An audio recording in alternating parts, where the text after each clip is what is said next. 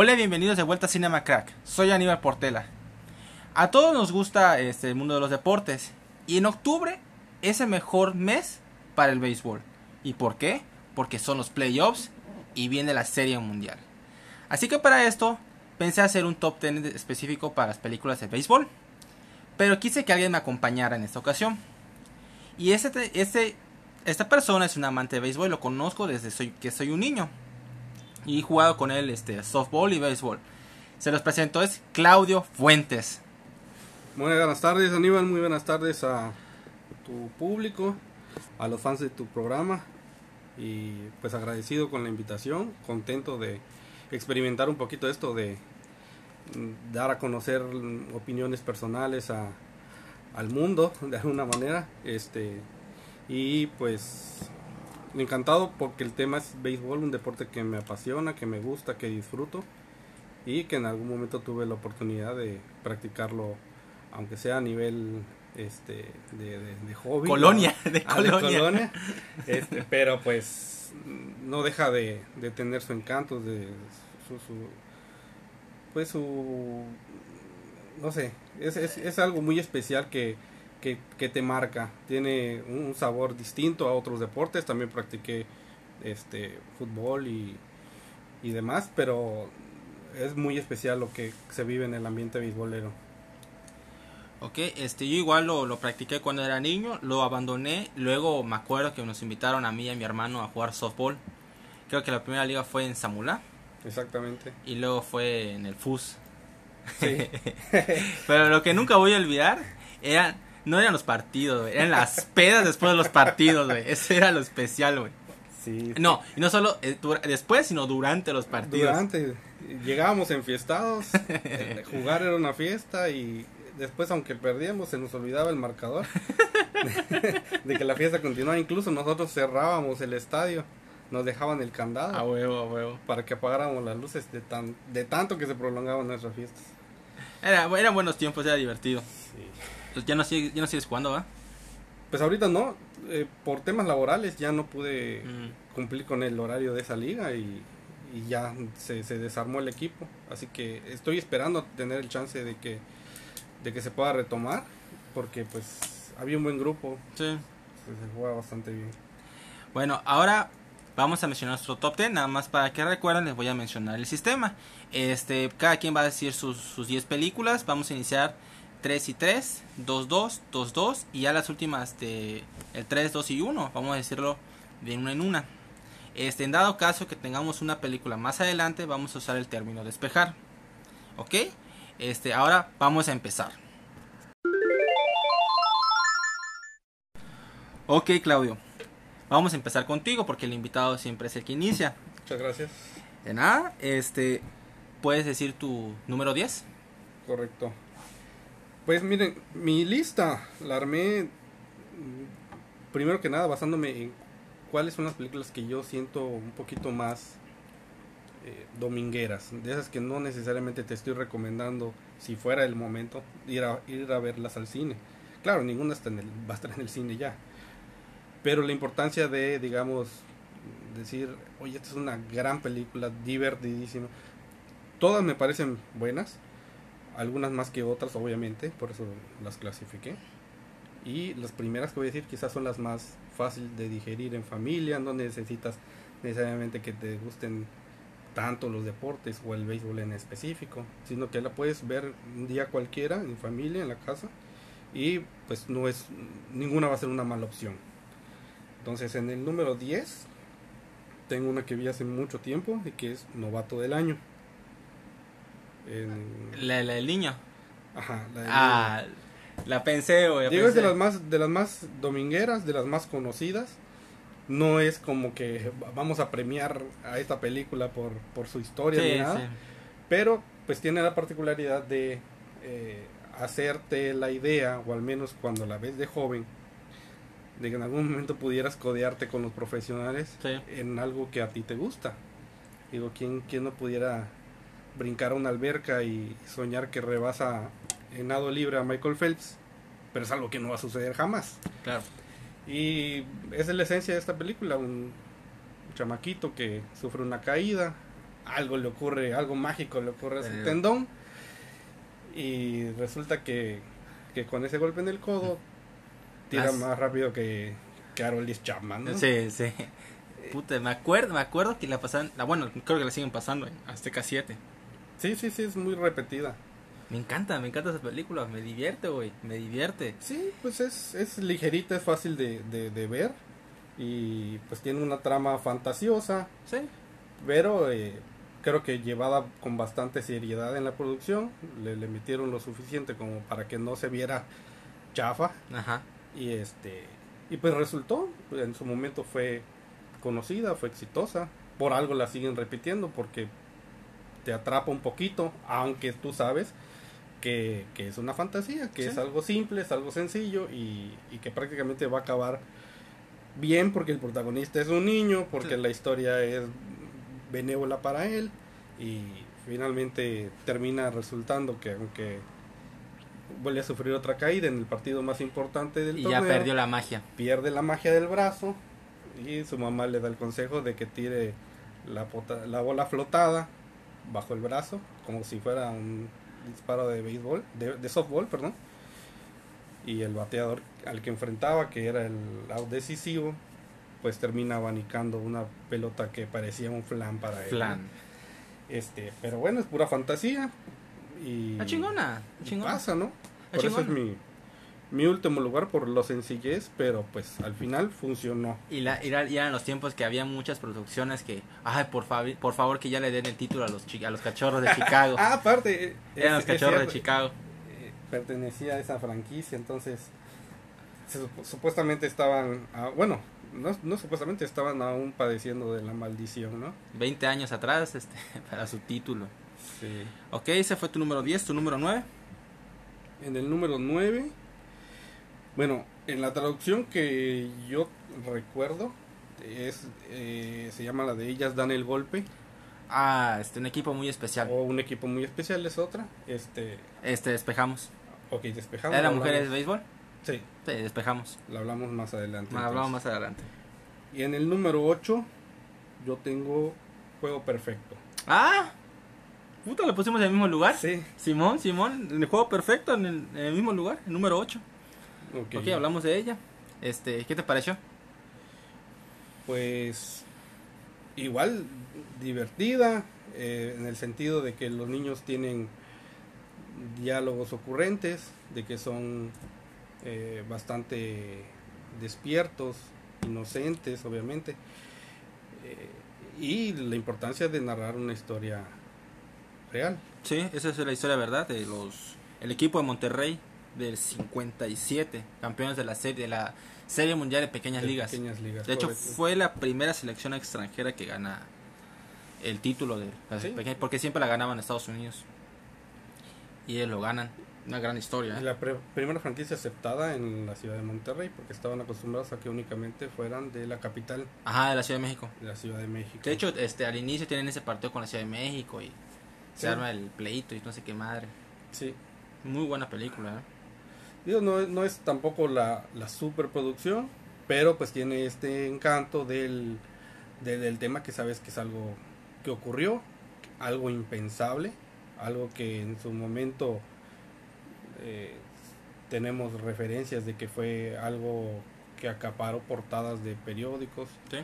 eh, de, de- de la radio, se, se- se supo, se, se divulgó mucho esto porque era la sorpresa que unos niños aparentemente sin nociones suficientes como para competir esos niveles, prácticamente todos tocados por, por gracia divina, avanzaran a rondas que nadie apostaba por ellos y que nadie, nadie les, les daba ni un peso de, de Sí. esperanza para, No daban ni un peso por ellos. y era la esperanza que, que, que avanzó y avanzó y dijeron, "Va, pues este ya es su último partido y no llegó el último, ganaron todos y cerraron el último con el un juego, perfecto. De hecho, es el único juego perfecto en la historia de la serie. O sea, en la final de la serie eh, mundial de pequeñas ligas. Es el único juego perfecto. Sí, Está cabrón, ¿eh? De hecho, al año siguiente volvieron a ganar.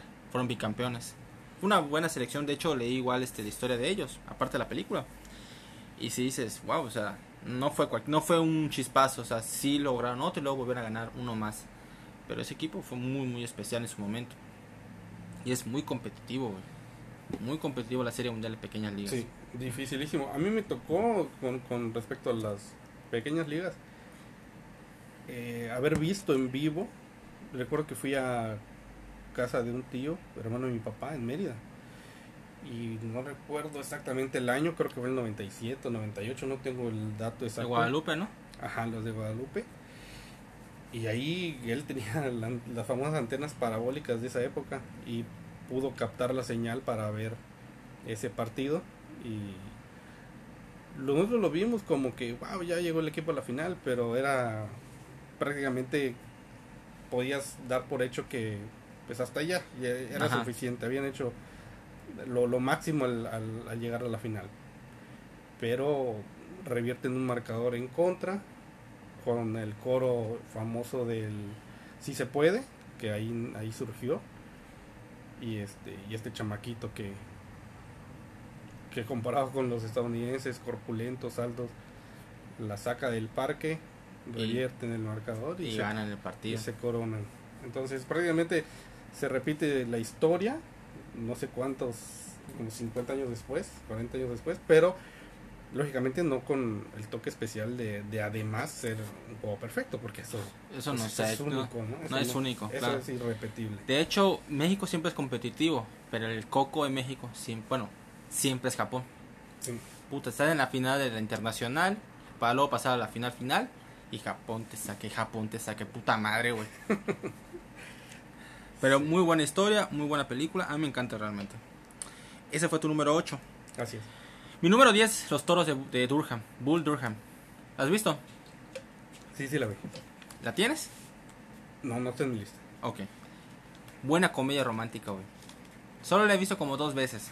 ¿Sí? Este, pero le tengo muy, muy, tengo buenos recuerdos de esa película. Y en parte es una buena historia de lo que es igual estar en las en ligas menores.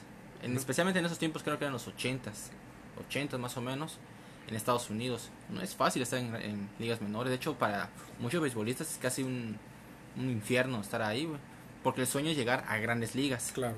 Pero los filtros son muy difíciles. No, no todos tienen la oportunidad de pasar. No todos, de hecho, el, en la película el personaje principal de Kevin Costner este es un veterano de 12 años, es un catcher y llega un joven pitcher que tiene todo el talento, pero de la cabeza es un desmadre. De hecho hay muchos pleitos entre ellos. Sí. Y la combinación entre ellos dos de un, un veterano que pues nunca logró llegar a grandes ligas y ya está acostumbrado a las ligas menores, pero se nota su frustración. Y cuando ve a este tipo que tiene el talento y es un desmadre, y ve que es un desmadre, dice, güey, no mames. Tú tienes el talento para llegar y estás haciendo tus Lo pendejadas. desaprovechas. O- lo desaprovechas, güey, yo quisiera ser tú. Claro. Es igual, este, tienen un pleito amoroso con, con, este, es por Susan Sarandon.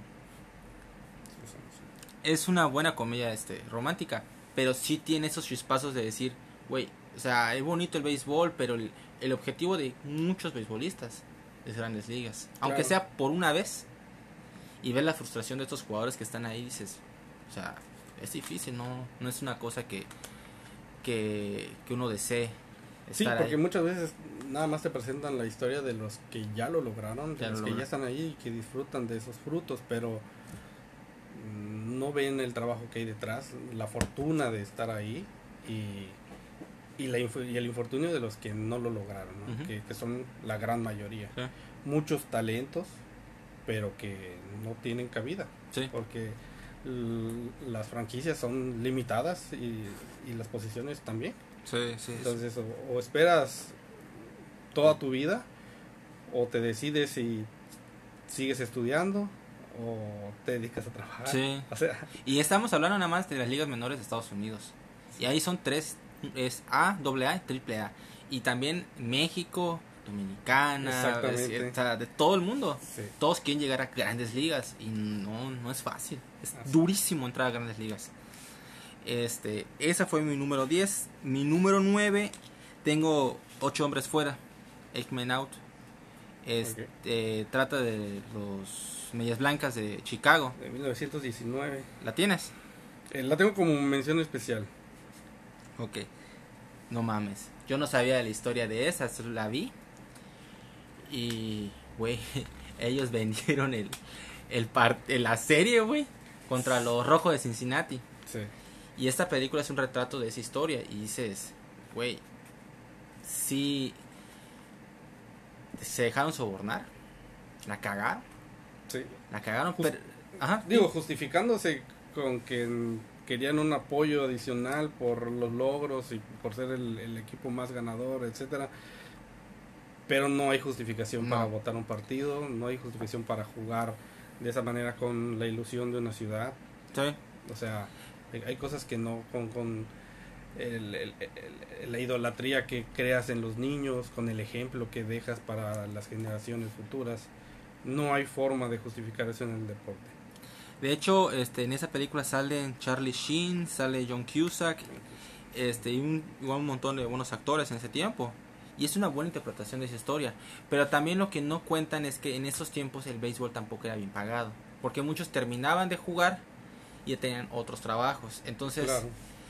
Ellos decían, ah, pues no, nadie se va a dar cuenta, cobramos una buena lana y, y no pasa nada.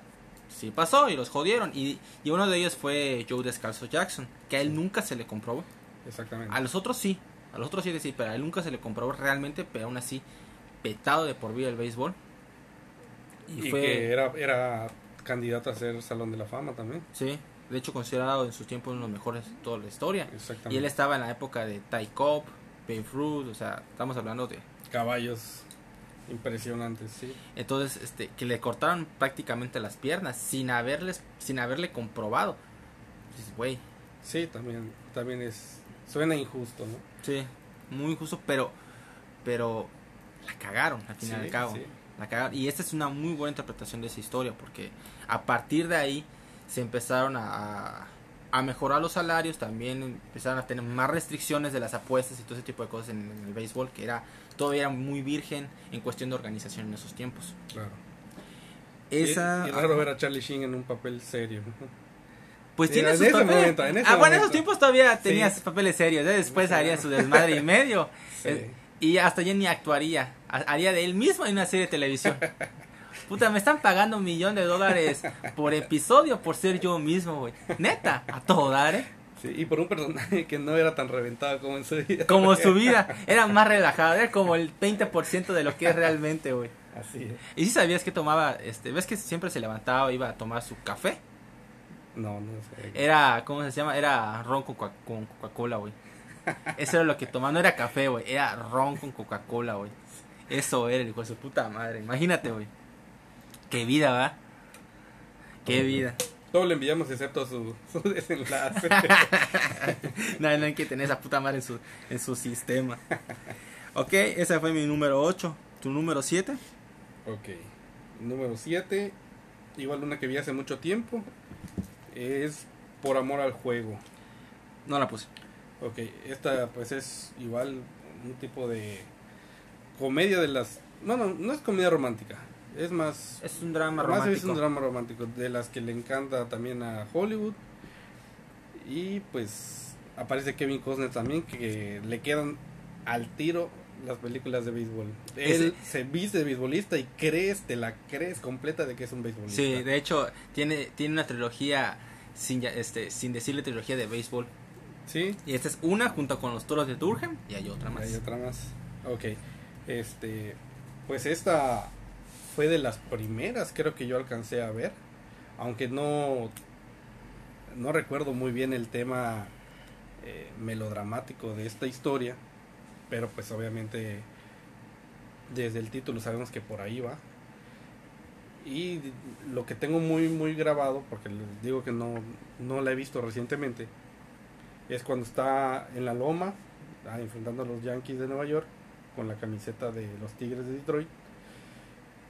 Y no se da cuenta porque él está tan enfocado, tan concentrado o tan distraído al mismo tiempo por sus temas personales. Pero salió en un día de gracia y no se dio cuenta hasta la novena entrada de que había colgado puras argollas en el marcador. No tenía ningún ningún hombre que se había envasado. Incluso lo consulta con su catcher para saber si era verdad lo que estaba viendo en la pizarra, de ver tantos ceros. Y le cayó el 20 de lo que estaba tirando hasta el momento era un juego perfecto.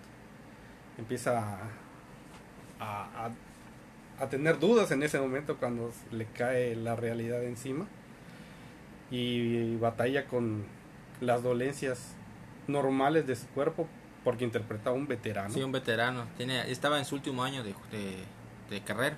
Sí, prácticamente era tirar su último partido y estaba tirando una joya de picheo. Entonces, esa es la parte especial en la que me quedo del béisbol porque interpreta, en mi opinión, si te la crees que es un beisbolista, si te la crees que es un veterano y si te la crees que hay veces en que uno mismo no se da cuenta de las cosas grandes de las que es uno capaz hasta que las hace simplemente.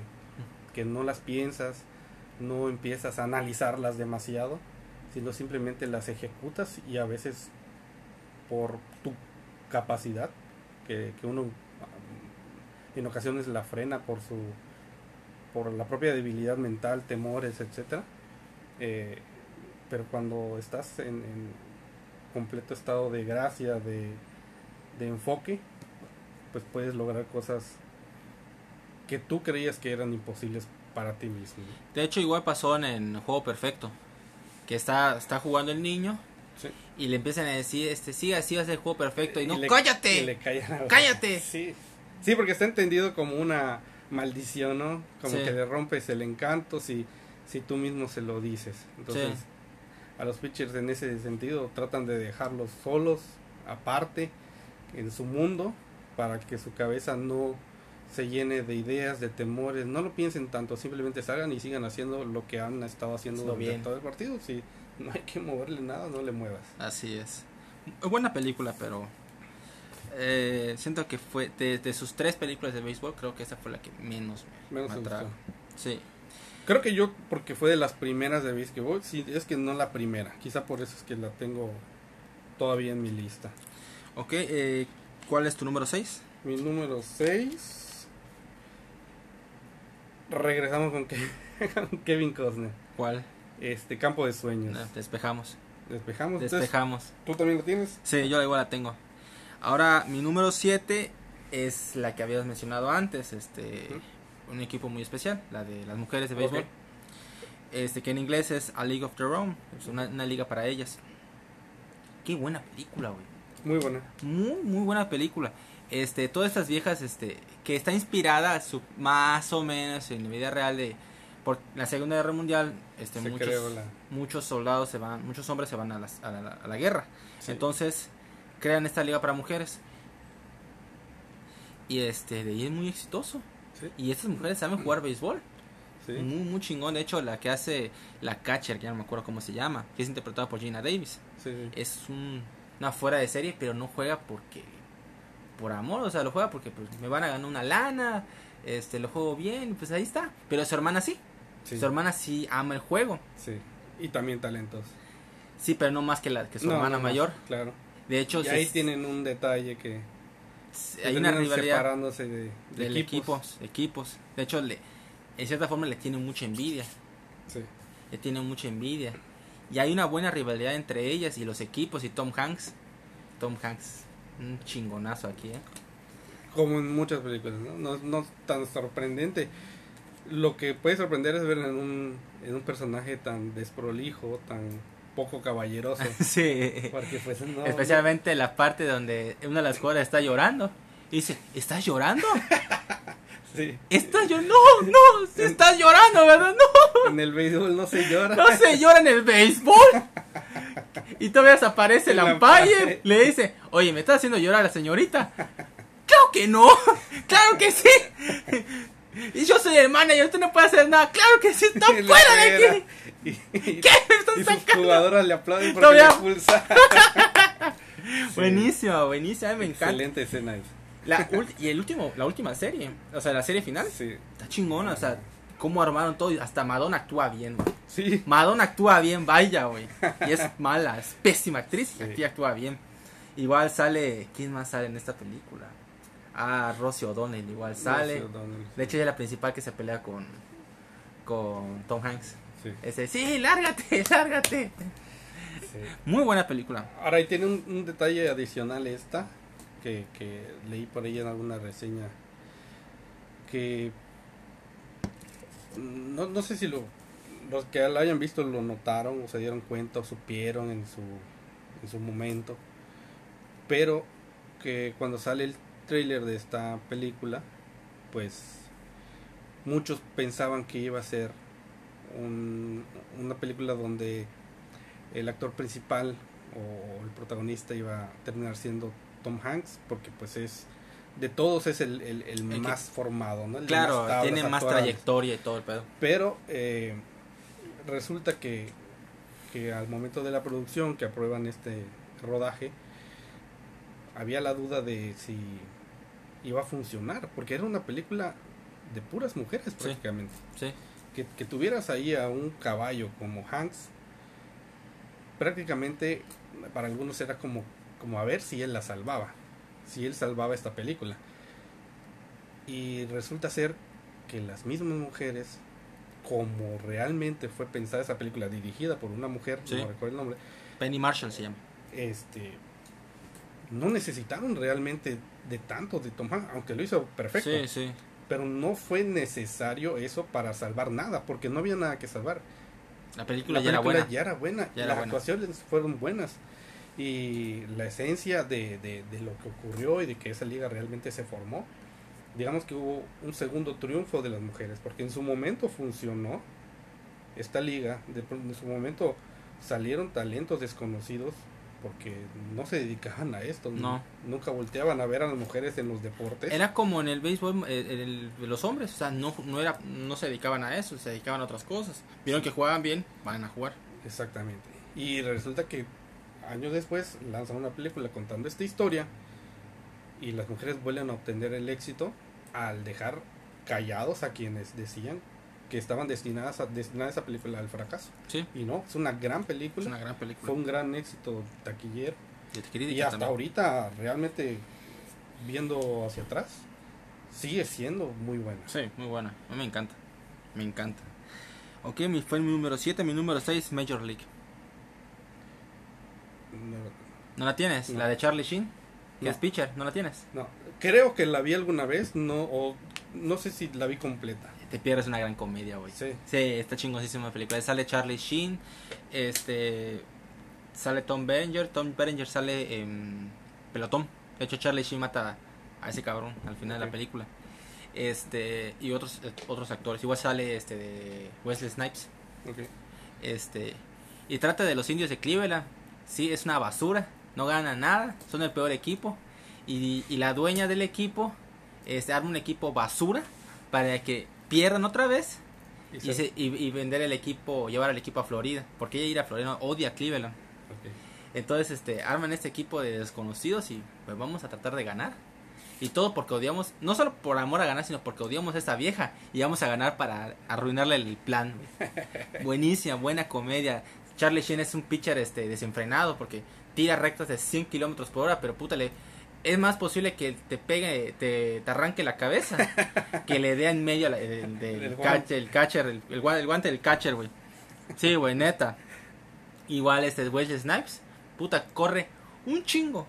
Es rapidísimo, pero puta, siempre se pasa del- de la base. Corre a lo pendejo. Siempre corre a lo pendejo. Este, el catcher es un veterano, le duele las rodillas. Hay un, ahí tienen un cubano, Pedro Serrano, que es este, su religión es el vudú. Y siempre le, reza a un muñeco, güey. Es un desmadre, es una muy una buena comedia, eh. Este, salió en el 88, creo. Y de hecho, después de esta película, este los indios de Cleveland se inspiraron mucho que empezaron a hacer mercadotecnia de la película. Y luego vino esa época, digamos, buena de los indios de Cleveland. En los 90 llegaron a dos series mundiales. Las dos las perdieron, pero, Sí. pero llegaron, llegaron Sí, al sí. menos. Digo, ya, ya no era un equipo perdedor. Ajá, ya no era un equipo perdedor. Este, de hecho, la, el último partido de que es contra los Yankees en la película, muy chingona. Neta, te sugiero mucho que veas esa película. Lo voy a tener en cuenta. Major League, güey. Muy, muy buena película. Buena comedia. Este, esa fue mi número 6. Tu número 5. Número 5. Ahorita vamos a, voy a decir 5 y 4, ¿verdad? 5 y 4, así es. Correcto. Mi número 5 es una que no tiene tanto que ver con béisbol, pero sí con la personalidad del béisbol. Y es nada más y nada menos que Cop, la película. Lo pensé, lo pensé. Ok, es con Tommy Lee Jones. Tommy Lee Jones. Y pues trata de la del relato o de la autobiografía que le hizo un, eh, Un periodista. deportivo con, con la autorización del mismo Ty Cobb, caballo de caballos. Y más que más que hablar en sí de sus logros que era lo que él quería la autobiografía termina siendo de su personalidad. Y- bueno o la película. Sí. aunque eh, al final este periodista se, se tiene un- la incertidumbre de sobre qué escribir si sobre los gran, las grandes hazañas de Ty Cobb en el diamante o su personalidad. o su personalidad endemoniada porque realmente era una persona Era una basura, güey. basura Era una basura. De hecho, es, es considerado uno de los jugadores más sucios que ha habido. Él iba, él cuando iba al plato o a las bases, él iba con los tachones por arriba, güey. Sí, Ah, buscando lastimar Buscando lastimar, güey. Sí, Pero, pero sí era un jugador muy sucio, era un asco, pero era muy buen beisbolista, güey. también era muy bueno. Era muy buen béisbol. De hecho, tiene el récord de, de, creo que mejor promedio, Sí. que es de 400.2, algo así. O sea, Una barbaridad. es, es, un- es una cosa que, o sea, para que alguien lo vuelva a hacer, está Sí. cabrón. No, ni, ni creo que lo consiga. Sí. Muy Y una de las frases más, más, son- más sonadas y rescatadas de esa película que fue real, eh, vino en un bar a donde acuden este, este periodista que, que se pasó los últimos días de Cobb viviendo a su lado y en una de esas lo invitan al escenario porque llegó Cobb al bar, pues era una conmoción, ¿no?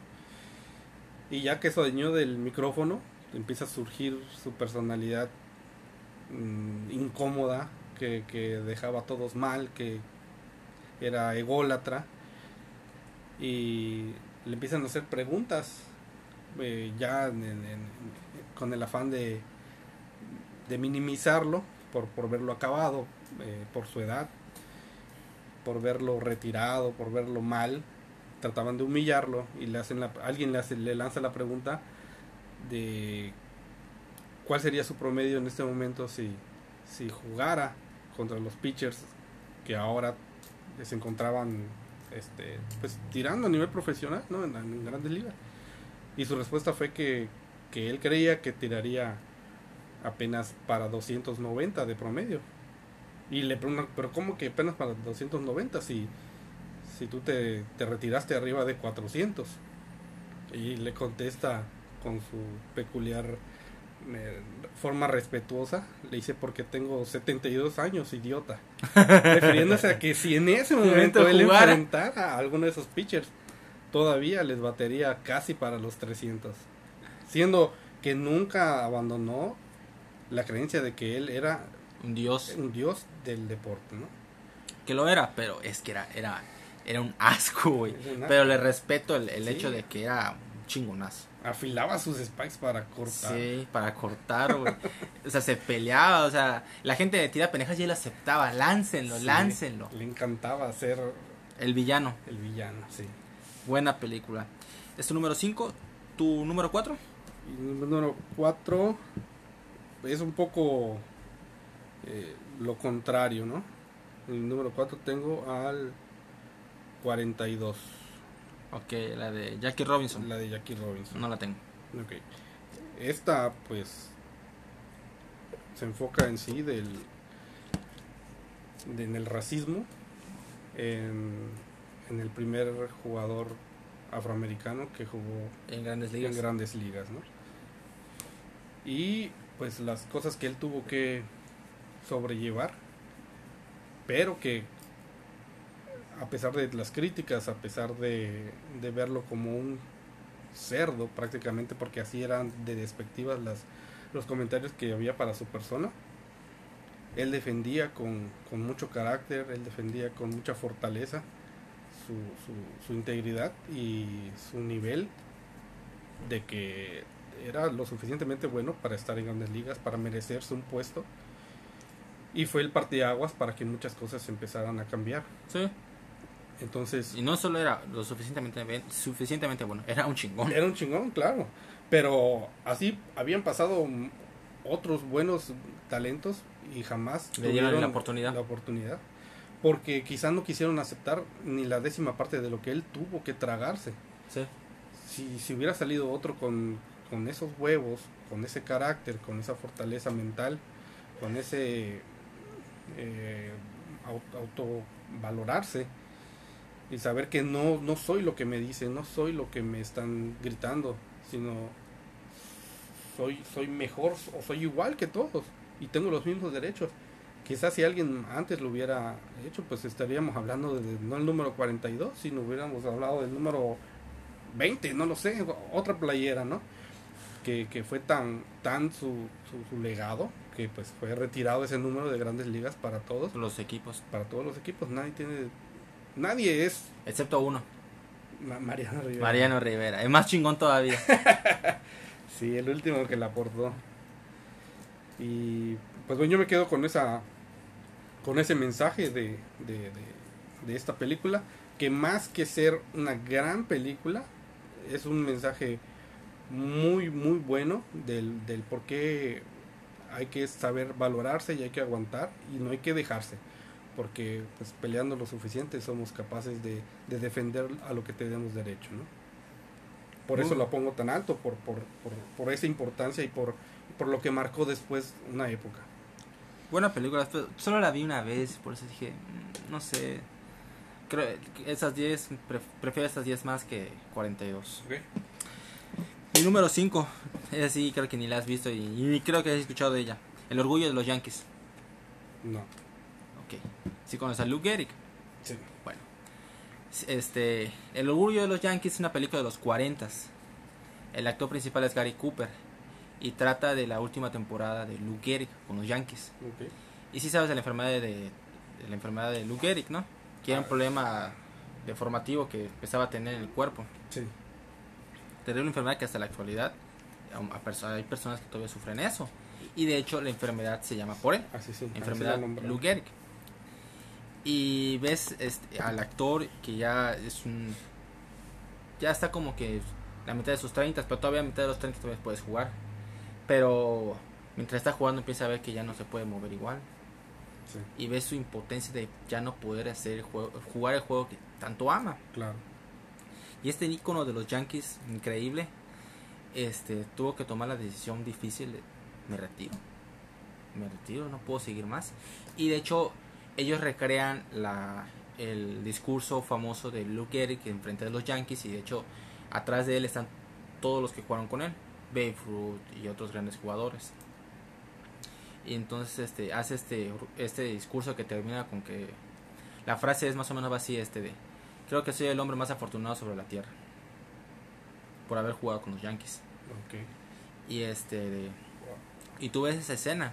De hecho, la, la, la escena es tan icónica que no quisieron recrear, o sea, el trasfondo. Era este la el video es el mismo que está Luke Gehrig, solo que en vez de ser Luke Gehrig la persona real era el actor. Y lo que estaban atrás eran los jugadores real que, reales que estuvieron en, en la en el discurso. Sí, solo hicieron el montaje del actor Ajá, así es. Entonces, este, el impacto de la gente que estaba ahí conmemorando a este gran jugador Pues fue genuino. fue porque- genuino. Sí, sí, porque- Y, y la actuación del, de- del, del señor, tú ves tanto el real como el de él y dices, ay, güey, es casi idéntico, es casi idéntico. ¿Ves, ves lo difícil que se le hizo a él tener que retirarse, se retiró creo que a los 34 años, algo así, no me acuerdo. Sí, y todavía podía jugar. Para el béisbol es muy joven. claro. Todavía, ajá, podía jugar y Lou Gehrig es un... Dicen que el Yankee, el mejor Yankee de todos los tiempos está entre dos. Lou Gehrig y Derek Jeter. Solo que Lou Gehrig se tuvo que retirar antes. Sí, no, no sabemos hasta dónde pudo haber llegado sus De estadísticas. hecho, sí llegó a 3.000 hits, creo. Creo, no me acuerdo. Pero de todas formas, su impacto fue muy grande en sus tiempos. Gran película, ¿eh? No. Este, en mi número 4 tengo el natural. ¿La ¿Cuál? tienes? El natural. Con... Robert Redford. No, no lo tengo. ¿No la tienes? No lo tengo. No mames. No. supe de ella, no la he visto. ¿No la has visto? No la he visto. No mames, vela, vela. Está en, creo, bueno, a ver si la dejaron en Netflix. Me caga que hagan eso. güey. No, no están, creo. Sí, creo no están. Trata de ese cabrón que es un auténtico natural de béisbol. O sea, nació para el béisbol. Ok. De hecho, él de, de- de- de- joven, este, tiene, él vive una granja. Entonces ve un rayo que golpea un árbol que está cerca de su casa. Y de la, de la leña del árbol, árbol partido por el rayo, hace su propio bat. Y le pone un rayo. Y le pone Wonder Boy, Chico Maravilla, güey. Y él quiere ser beisbolista y todo el pedo. Entonces cuando es joven, es joven, viaja en tren para ir a hacerse las pruebas y todo el pedo. Y conoce a un beisbolista que era el mejor bateador ahí, ¿no? Y este, y él dice que yo lo puedo punchar. Y dice, ay, ¿cómo puedes punchar al mejor beisbolista de la liga? No sé qué. Lo puncha, güey. Lo puncha en una feria que dice, vamos a hacer una apuesta. Gana y lo puncha, güey. Pero por un, ciertas circunstancias se tuvo que retirar. No, pu- pasa unos años y ya una persona grande, más de 30, más, más de mitad de los 30, regresa. Y este, tiene oportunidad para jugar con un equipo. Pero nadie le toma en serio porque ya está viejo. ¿Cómo le dan la oportunidad a un viejo Claro. que, a jugar? Empezar a jugar. ¿no? empezar a jugar profesionalmente. Entonces el equipo es una basura y dicen, pues sabes qué, pues entra a ver qué haces.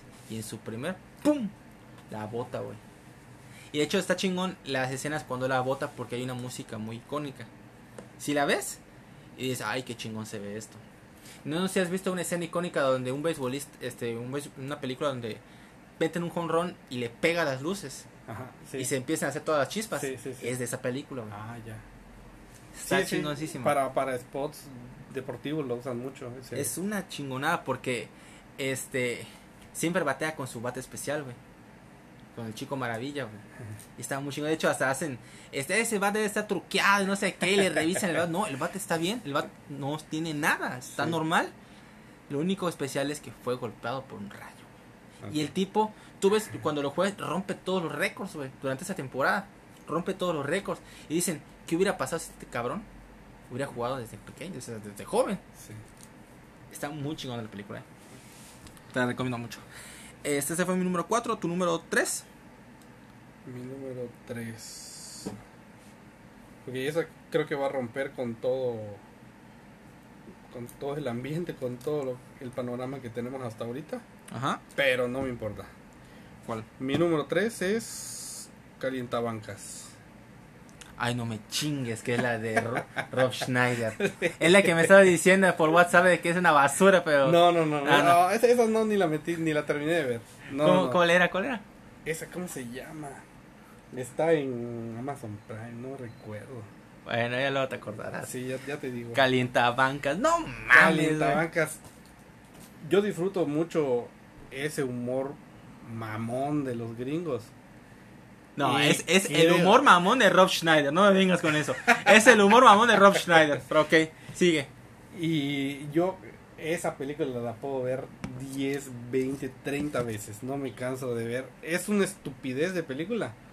Pero es una estupidez que me da risa. Quizá porque soy más estúpido. que- no, no, te voy a decir algo, ¿eh? no, no has visto más mierdas que yo, ¿eh? Eso te lo aseguro. Pero decir que te gusta, güey, es otra cosa, güey.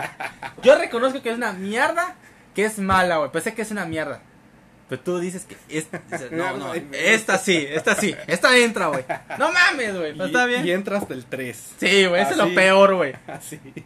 Y lo peor es que le pusiste encima de, de, de Campo de los Sueños, por amor al juego, Sí. 40 No, no, no, no. Estas van en verga. Esta entra. Y creo que ya la ya de Godín no hay, no hay tanto que hablar de ella porque pues no No, habla de ella, habla de ella, no hombre. tiene tanta ciencia beisbolera. Pero pues sí, es un equipo de perdedores que, que se meten a, a una liga a la que no pertenecen, ninguno es beisbolista, ninguno todos son fracasados en su propio ambiente, en sus Sus vidas en sus mismas. vidas mismas. Y empiezan con el apoyo de un empresario excéntrico, empiezan a, a recibir apoyo para poder armarse ya como un conjunto que, que vaya por el campeonato de la, del condado, de la región, no lo sé. Sí. Y este, pero pues en el paso pasan circunstancias muy pendejas a las que pues todos salen bien librados, pero pues ese humor mamón, baboso, pues a mí me parece una, una genialidad de que de tanta pendejada me cause risa. Me causa una risa que todos me han dicho, oye, ¿cómo te puede? gustar?". No lo sé. Pero me encanta, es el número 3. Está bien, está bien, está bien, está bien. Lo, lo acepto, güey. Solo porque me invitar para hacer una mamá. Bueno, mi número 3 puede que sea tu número 1, nuestra pandilla. Correcto. Ok, ¿no la, la, la tiene más adelante? ¿Despegas? Despejamos. sí. Despejamos. Ya, ya sé cuál es. Ok, este, número 2. Bueno, ¿tu número 2? Mi número 2 es eh, Moneyball. ¿Sí? ¿Igual el mío? En- igual Moneyball número es dos. número 2. Bien, bien, bien. Volvimos a coincidir. Y pues esta, este, ayer vi una que es de Clint Eastwood. Ajá. Se Ah, llama las curvas de la vida. vida. Curvas de la vida. Y prácticamente parece un poquito lo, lo contrario a esta.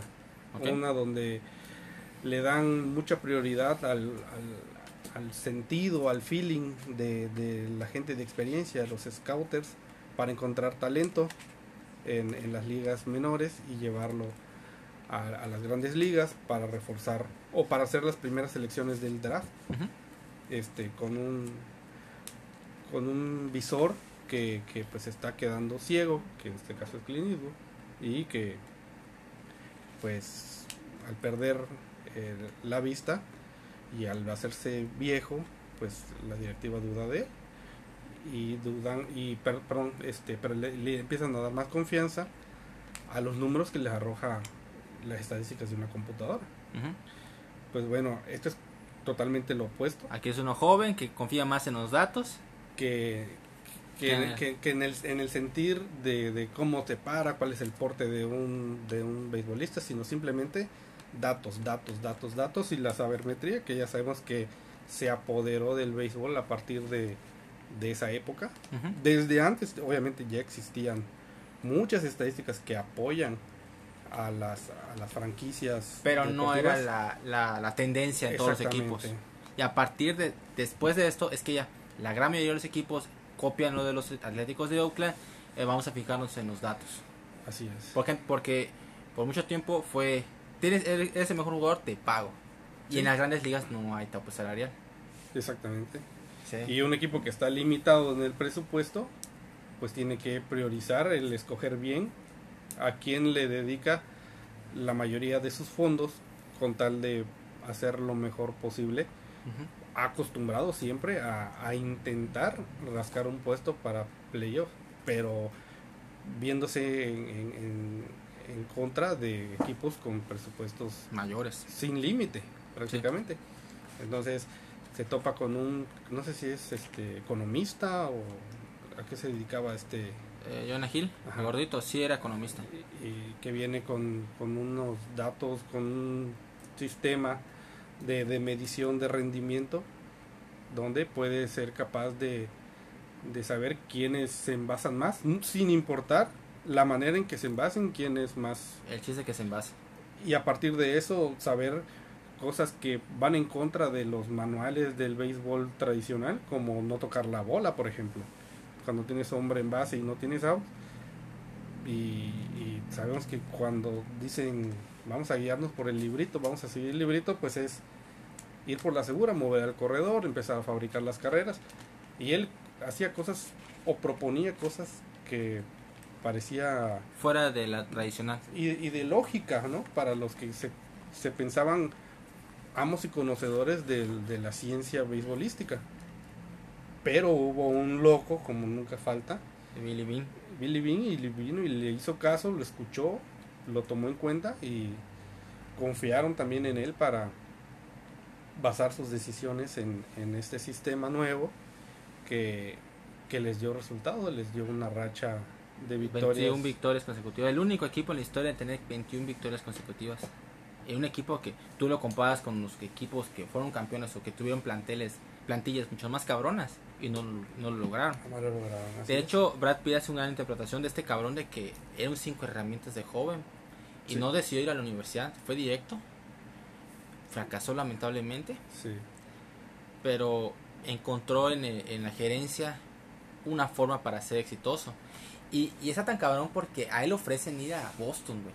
Sí. Le ofrecen ir a Boston y lo rechaza. Prácticamente con un cheque en blanco. Ajá, un cheque en blanco. Le dijeron, tú pon el precio. Wow, ¿no? Me puede cambiar la vida, ¿no? Claro. Pero, pero se sintió más este comprometido con Atléticos. Y, y Boston copió su sistema. Sí. Y con ese sistema, igual con el milagro de remontarle tres a Yankees. Porque si no hubiera sido por esa remontada, No, hay, hay, mu- hay muchas circunstancias que se dieron que de no creerse, digo, si estábamos hablando de que la película del juego perfecto fueron tocados por Dios, ese día pues eh, fueron tocados por Dios y por las nalgas de, de, de David Ortiz. sí. No, una Es- cosa increíble. Sí, también. estuvo chingón. Pero digo yo, incluso hace como dos días estaba viendo esos documentales de 30 por 30 de ESPN y repitieron el ese precisamente cuatro días en octubre y lo vi, o sea, porque aún siendo fan de Yankees creo que es Es admirable. es admirable Es y es una es una una cosa que que reivindica al deporte en general. El no rendirse, No, Reivindica a, a Boston de no ganar más de 80 años. 86 años, creo.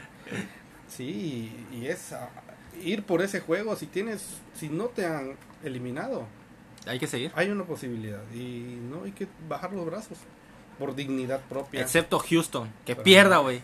Que pierda. Los puercos de los astros. Tramposos. Sí. Sí, es buen mensaje. Y me encanta la película porque no habla de los partidos en sí, sino de lo que está atrás. Atrás de quienes toman las decisiones, Decisiones. importantes. Claro. Y eso fue lo que a mí me encantó esa película. Ok, esa es nuestra número 2. Tu número 1. Nuestra Sí. pandilla, ¿no? Exactamente. Nuestra pandilla. Vamos a hablar de ella. Este, empieza si quieres. Es tu número 1. Sí, igual la vi hace mucho tiempo, la vi siendo quizá un chamaquito de menos de 15 años. Ah, su madre. Yo, yo la vi cuando tenía 6 años, güey. Imagínate. No, sí, y, y es de esas que me marcaron porque tiene una esencia muy noble, muy genuina, muy auténtica de lo que significa el deporte en general y el ser niño. Eh, por, el, por el hecho de que lo que haces por diversión es lo que te va a hacer feliz, el compartir con tus amigos, cuando tienes la oportunidad de hacerlo, es algo que, que te nutre, que tengas compañeros y amigos que te acompañen a, a vencer tus temores, a, a hacer hazañas de las que no te creías capaz desde temprana edad. Y recupera la pelota de un perro rabioso. Exactamente, que, que creías que era el, el demonio El- del otro lado de la era barra. la bestia. Ajá, la, La, bestia. bestia. Chingoncísimo, güey. Chingoncísimo. Neta que la vi cuando la pasaban, la siguen pasando cada rato en Azteca 7, güey. Siempre la que, las, que estaba ahí, la veía. Aunque esperan los últimos 5 minutos, la veía, güey. Porque la neta es, es.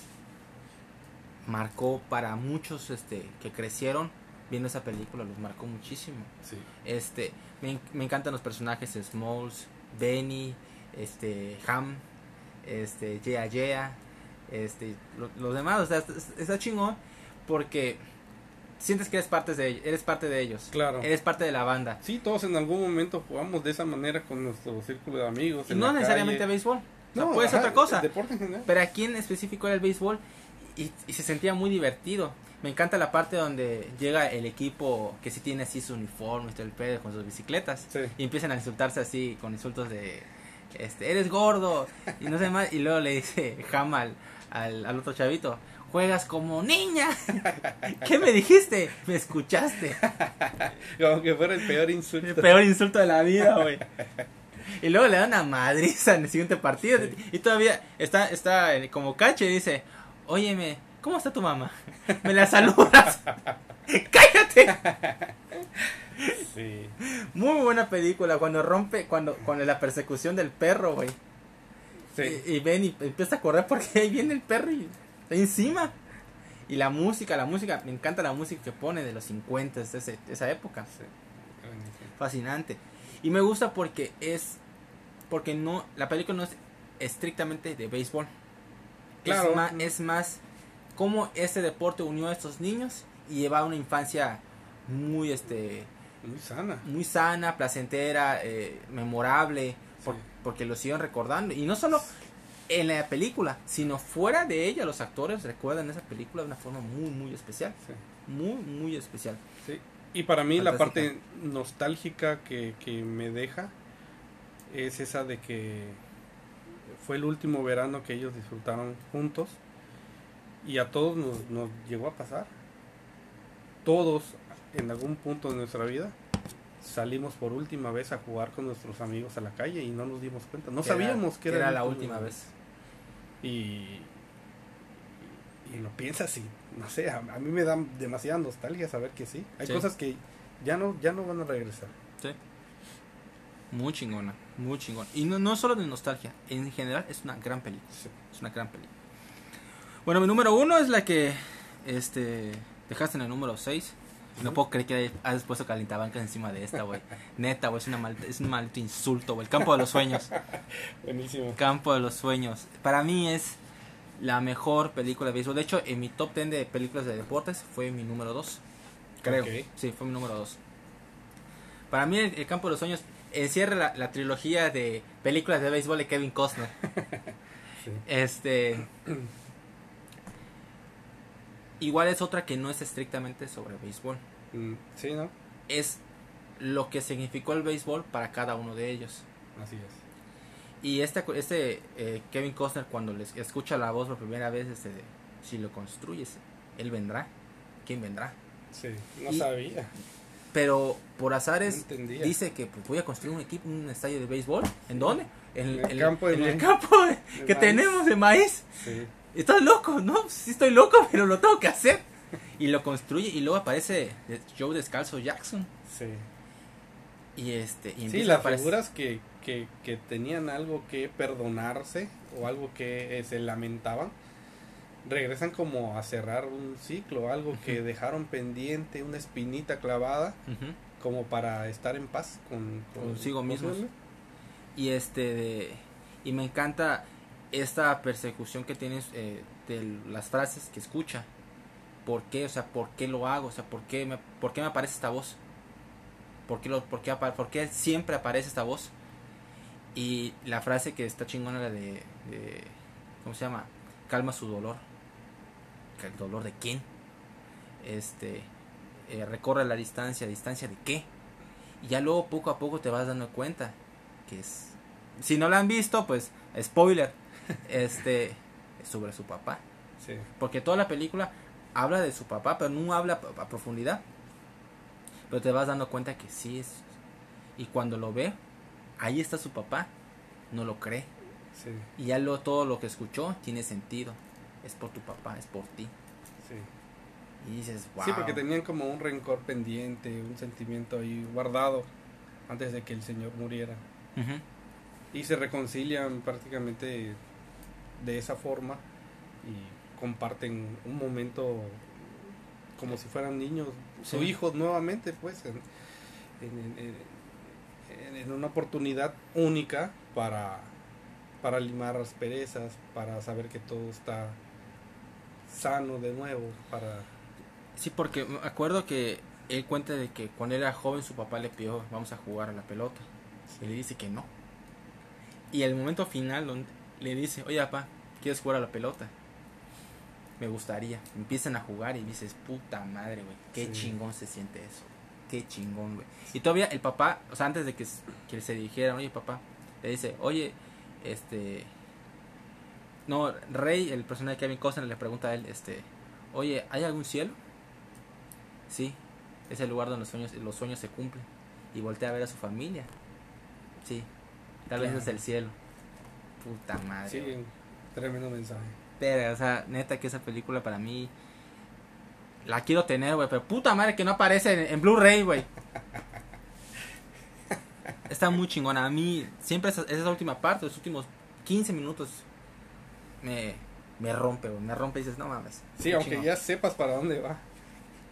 este, Aunque ya sepas- logran despertar otra vez ese sentimiento. Sí, y es lo que, mm, el deporte en general, pero lo que provocó el béisbol en la vida de ellos. Lo que significa para ellos, lo que, lo, lo que los unía. Claro. Y eso para mí es fantástico. Este, ok. Ese fue nuestro top 10 de cada quien. Ahora vamos a pasar a unir los, los top 10 de cada quien y hacer uno único. Ok, ahora vamos a armar los 10, este, el top 10 único. Vamos a decir, a mencionar eh, cada uno de los nuestros para juntarlos. en el número 1, pues está nuestra pandilla. Correcto. Nuestra pandilla está en el número 1. Tú la tienes en el 1, yo la tengo en el 3. Es lo más lógico. En el número 2 yo creo que debería ser Campo de los Sueños, porque al fin y al cabo yo la tengo en el 1, tú la tienes en el 6. En el 6, sí. Ok, Puede ser eso. Campo de los Sueños. Ok. En el 3 Moneyball. Yo lo tengo en el 2 y tú también. En ¿no? el 2, sí. Moneyball. No quiero hacerlo, güey. No quiero hacerlo. Es una mamada, güey. Una joya. Es una mamada, güey. A ver, yo. Es que. O sea, mi- tú no tienes mi número 4, güey. Tampoco tienes tu. Yo tengo tu número 3. Ay, Dios. ¡Ah! Ah, ah Calienta bancas. Calienta bancas, güey. Hágame, hágame el puto favor, güey. Si fuera todavía un top 10 de películas estúpidas de deportes, va, güey, porque es el tema, güey. Pero, ah. Está bien, no hay pedo. Pero Me este tiene más béisbol que muchas otras, ¿eh? Que, que son más historia. Y no realmente béisbol. No debería contar, güey. Hasta me da vergüenza, güey. Ok, este. ¿En cuál tienes en tu número 4? 42. 42. Jackie ok. Robinson. Yo tengo natural. Este, ¿te parece bien si ponemos natural y Sí. ahí 42? Ok. Este, el natural. 42. Muy bien. Este, yo tengo. ¿En cuál concordamos? Este, un equipo muy especial, ¿va? Sí. ¿Cuál, ¿En cuál número lo tienes? Eh, 9. 9. Yo lo tengo en el 7. Ok, a ver. 8 tengo juego perfecto. Yo igual lo tengo en el. Yo Entonces, creo que en el 8 está bien este juego perfecto, ¿no? Así esa se queda ahí. Ok. Eh, ¿Qué te parece si ponemos un equipo muy especial en el 7? Porque si, al final y al cabo sí concordamos en eso. Sí, bien. ¿O quieres poner alguna que pusiste ahí? No, creo que esa, lo- los dos la tenemos. Las demás creo que ya ninguna coincidimos. Ujú. Ok. Ok. eh, del 9 al 10, a ver. Yo no, no, me falta por poner, por ejemplo, yo tengo en el 5 y en el 6, tengo el orgullo de los Yankees y Major League. ¿Cuál tienes tú? 5 tengo a Cop Ajá. y en los 6 Campo de Sueños ya está. De ahí, por amor al juego. Ah, ¿Quieres poner Cop en el 9 y pongo Major League? Ok, Oh. Sí, sí es mi más alta. Ok. Eh, no, no quiero dejar. Bueno, es que el orgullo de los Yankees es muy güey. Voy a poner el orgullo de los Yankees. En el 10. Ok. Ah, ah. A ver. ¿Ya los apuntaste todos? Sí. Muy bien. Este. Aplico unos bongos. Bueno, bongos es- este, falsos. Este, hago esto. Sobre. ¿Te parece si lo hacemos? Correcto. Este, yo digo un, yo, tú dices primero, yo digo segundo. Primero, segundo y uno. Y el número uno lo decimos juntos. ¿Te parece bien? De abajo- del 10 al 1, ¿no? Del 10 al 1, así es. Ok. Ok, ahí va. Eh, ¿Tú empiezas? Número 10, El orgullo de los Yankees. el número 9, COP. Número 8, juego perfecto. El número 7, un equipo muy especial. Número 6, 42. Número 5, el natural. Número 4, calienta bancas. No lo soporto, güey. A ti te encanta, güey. Me tocó decirlo. Yo estaba cagado que te toque a ti. El número 3, Moneyball, güey. No mames. yo te- Ah. El número 3, Número, no, 2. 2, perdón, Campo de los Sueños. El número 1, nuestra, Nuestra pandilla. Es una buena lista, a excepción de una. To- Todas son buenísimas. todas son buenísimas. Todas, todas. Excelentes. Debe estar en un podio, güey. Calentabancas ahí debe estar. Eh, Reconocido internacionalmente, güey. A tu madre. Por su aporte al deporte. Así como Stallone, que está en el Salón de la Fama del Boxeo, ¿no? Aportó el boxeo, güey. Aportó. No puede ser, no puede ser, no puede ser. Este. Pero está bien, está bien la lista, ni pedo. Ahí, ahí entro. Ya ni pedo. Este. ¿Sabes cuáles igual había, había pensado? ¿Alguna vez viste este de Ángeles en el Campo? Ángeles en el campo. Que es el equipo de los Angels de Anaheim. Pero es un pésimo equipo y están los Ángeles ayudándolos. No, no, no. ¿No lo has visto? Uf, es viejo, güey. Es de los noventas. Está cagadísima. Igual este Amor en Juego, ¿lo has visto? Es con. Drew Barrymore. Y, y este. Y el otro- conductor. Eh, El conductor, sí, no me acuerdo cómo se llama. Que es un romance, pero van a los, a los partidos de los, los Medias Rojas de Boston. Sí, Y es el año en que ganan el título. sí, sí. ¿Ya la sí, viste? Ya, ya me caga de risa esa película, güey. Me encanta cuando la vieja está, en- está trabajando en, en el partido, está con su computadora. Y este, de, viene el bateador de, de Boston y te pega de fuera y ¡pac! en la cabeza. Y todos, todos viendo dónde está la pelota. ¡Eh! Agarra la pelota y la otra, toda noqueada. Pasaron el lanza. Y me cagué de risa. ¿Cómo se llama este güey? ¿Cuál?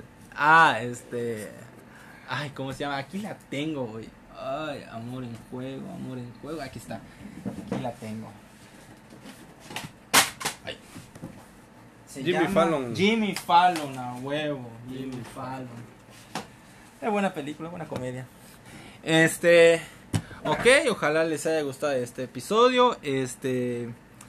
Pueden seguirme en mis redes sociales. Aparezco en Facebook como Aníbal Portela. Igual en Twitter e Instagram aparezco como Aníbal RDX24. Este, mándenme si les gustó el episodio. Este, quieren que vuelva a aparecer Claudio en, en un eh, episodio futuro. Este, les gustó su aportación. Les gustó el show. Les gusta Calientabancas. Díganmelo, porque yo no. Yo no. Pero bueno, este, Claudio, ¿quieres decir algo este, para terminar? Sí, te agradezco mucho la invitación, te agradezco lo ameno que se, que se hizo esta conversación, porque pues yo venía un poco extrañado, nervioso de cómo, cómo hacer esto, sobre todo porque te conozco eh, como aficionado a las películas y dije, "No, este güey ya vio todas, ¿qué le voy a contar yo? Pero pues bueno, al final se hace una plática entre amigos y de todas esta de toda esta plática pues eh, me agrada coincidir en, muchos de estos eh, mensajes que aportan las películas a la, al, al mundo, ¿no? Y, y que mucho sea a partir del, del deporte, un deporte que hemos compartido y, y esos momentos que se viven practicándolo, que, que marcan etapas, marcan épocas y marcan amistades. Entonces, eh, espero estar, si, si tú me invitas, las veces que sean que sea requerido y que no me critiques mis números 3 porque, porque si no iba a estar también muy muy cuadrada Muy lista, seria, sí, muy seria. Sí, ah, que seria. quieres ponerle sabor a la situación. Nota que no lo entiendo, güey. Pero bueno, este, a mí igual me da, de hecho tiempo, tiempo, tiene tiempo que no te veía. Me da gusto, este, igual me da gusto que estás bien, estás bien de salud. Muchas gracias. Este, a mí igual me gustó esta, este episodio, fue, fue algo muy entretenido, especialmente a lo último. Este, repito, ojalá les haya gustado, les deseo lo mejor y que les vaya muy bien.